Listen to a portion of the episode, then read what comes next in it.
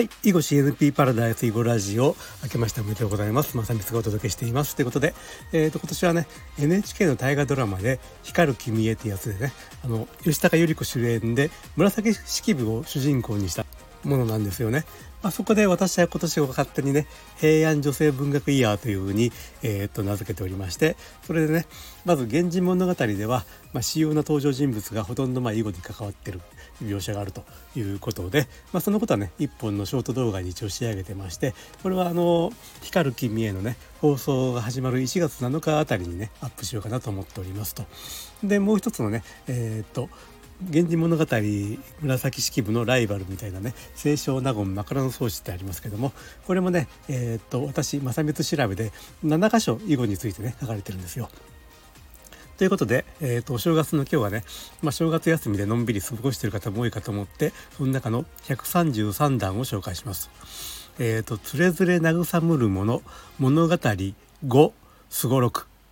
つれづれ慰むるもの物語5すごろくまあね、退屈な時にはね、えっ、ー、と、碁をしろと、囲碁しろということで、正月休みでなんかテレビも面白くねえなと、何しようかなという人はね、えっ、ー、と、ぜひね、囲碁にチャレンジを、ね、囲碁やったことない人は囲碁にチャレンジをしてみてくださいということで、まあ、おすすめ、おすすめは、ぷよ碁ね、ぷよ碁。ひらがなのぷよと囲碁の碁でぷよ碁ですね。これね、あのー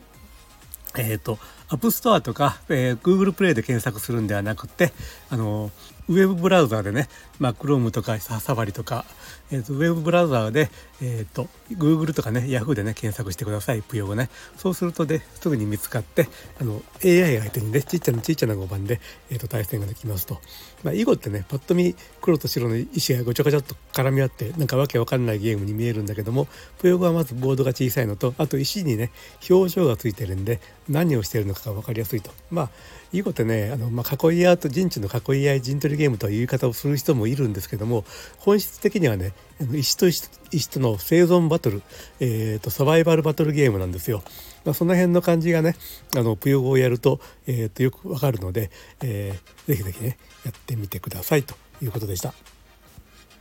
はい。ということでね、今日の放送は、えっ、ー、と、なんだ、と、平安女性文学イヤーの今年ということで、えー、枕草子のね、え、ー、と、133段を紹介しました。つれづれ慰むるもの、物語5、すごろくと。えっ、と、正月休みのね、